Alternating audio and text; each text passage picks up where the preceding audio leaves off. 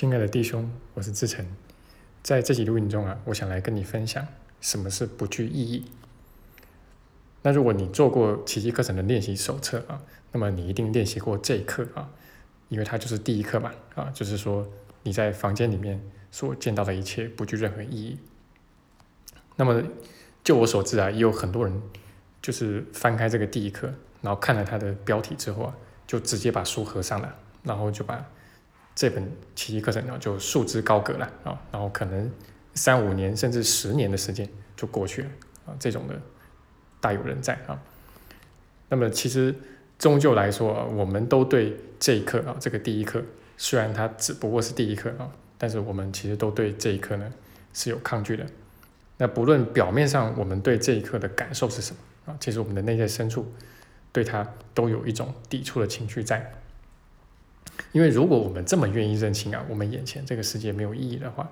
那么我们早就在天堂里面了啊，我们。早就不在这个地方轮回了啊，那甚至你也没有必要去做这个练习手册的练习了。那就是因为我们内在深处啊，有一个部分很不愿意接受这样的一些真相啊，那所以我们才需要透过练习来逐渐切入到这些真相里面去。那所以如果你发现啊，就是说你对这个第一课，那甚至是后面的每一课啊，任何一课啊，就是你发现到。你内心有一种抵触的情绪在，那表示啊，首先你有起码的自我诚实。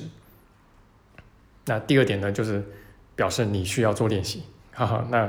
否则你就会发现啊，即便你在头脑上啊，就是很能够去接受其一个人告诉你的很多观念啊，但是在日常生活中，你往往也没有办法真的活出来啊，因为你还不是真的打从心底的去。接受它啊，你的内心深处有一个部分啊，其实是不愿意接受的。那恰好呢，我们这个二零二二年哈才刚开始嘛，那这个新的一年呢，呃，我们又重新的带大家做这个练习手册啊。那在台湾的话是这个 LINE 的群主啊，那么在大陆的话那是微信的群主啊，带大家从这个第一课呃来做练习哈。那因为我们做这个练习呢。一天一课练习是做五休二哈，那六日是休息的，那平日是就是一天练习一课。那所以如果你目前还想要加入的话啊，那么都还来得及啊。那么因为你可以趁六日的时候就是追赶一下进度啊，就是都还来得及。我们目前才刚刚开始一个礼拜，那我们的网络班跟实体课啊，就是这个进度也是一样的啊。那所以都还很欢迎。加入啊，跟我们一起深度来学习这个奇迹课程的练习手册啊。那这个学奇迹最重要的就是要操练啊。那没有操练的话，当然都只是纸上谈兵嘛啊，就是嘴巴里面讲一讲的这种宽恕啊，没有办法真正的活出来。那我自己呢，就是头一轮在做这个练习的时候，对这个印象，这个第一课啊就印象深刻哈。那这个第一课呢，其实我自己刚开始在。读它的时候啊，内心是有一种法喜的感受啊。那那个时候尚未感受到抗拒，那当然不是因为我没有抗拒哈，而是因为我对自己了解的还不够深。那所以到这个第二轮呢，就是到第二年的时候呢，哎，对这个第一课哈，呃，我依然会有那种发泄的感受啊。然后我对他的体会跟理解呢，也明显的。比第一轮的时候要深刻蛮多，但是这个抗拒就很明显了啊！我可以很清楚的看到内心的抗拒啊。当然，到第二轮的时候，我也就了解了哈，就是他所说的，绝对不是只是我发我在房间里面看到的东西没有意义哈，是我在这个世界啊所看到、所感知到啊，你不管是看到、听到、摸到、吃到啊、闻到的所有的一切啊，都是不具任何意义的。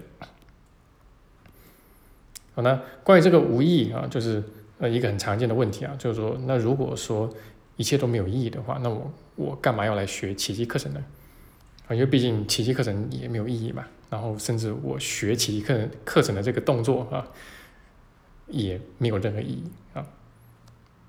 哦，那我要说的是，呃，重点不是啊，这个世界是不是无意义的，或者说奇迹课程是不是无意义的啊？那呃。真正的重点并不是在这里啊，真正的重点是在于，呃，你认不出他来啊，啊，你认不出这些东西没有意义啊。啊，一旦有一些所谓宽恕课题来的时候，一旦事情发生的时候，你还是觉得很有意义啊。那比如说你出门去被车撞了，那你还是会觉得你这具身体既很有意义，也很重要啊，也很有价值，需要好好保护啊。那重点是我们认不出来，那这就是为什么我们在这边学习这一部终究来说没有意义的一部课程啊。那所以我们也可以说啊，就是从某个角度而言啊。这个第一课它本身是有意义的啊，那其一课程本身是有意义的，但是当然这是一个幻象中的意义，这只是一个暂时的意义，它并不是终极的意义啊。终极来说，任何有形有象的事物都是不具意义的啊。那这个第一课或者说乃至整部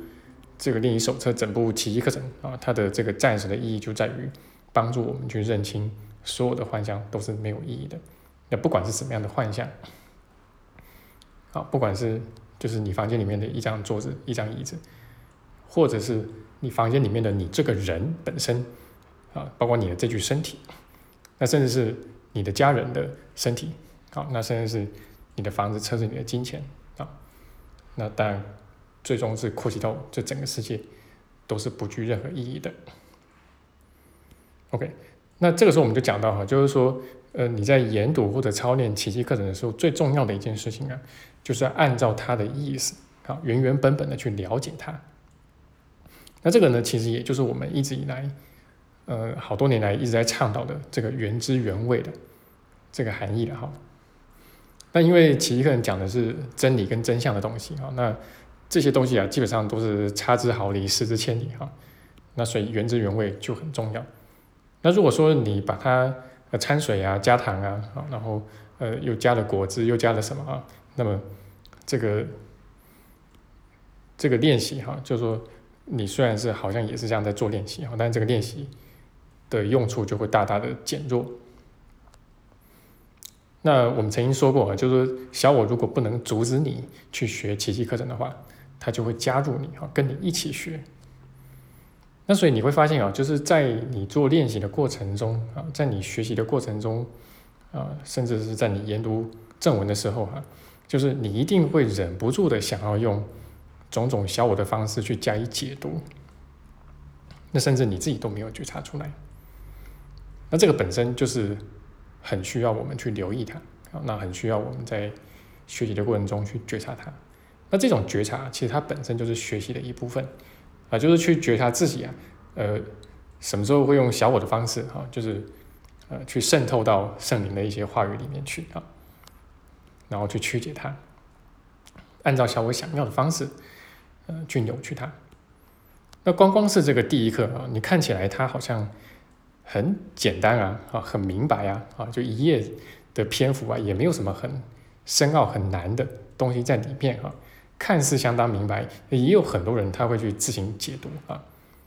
啊，比如说有人会说，诶，这个世界本身是没有意义的，诶，可是我可以赋予它意义啊。你看嘛，隔壁的这个第二课不就说了吗？啊，这个世界的意义是我赋予的啊，所以这个世界是可以有意义的。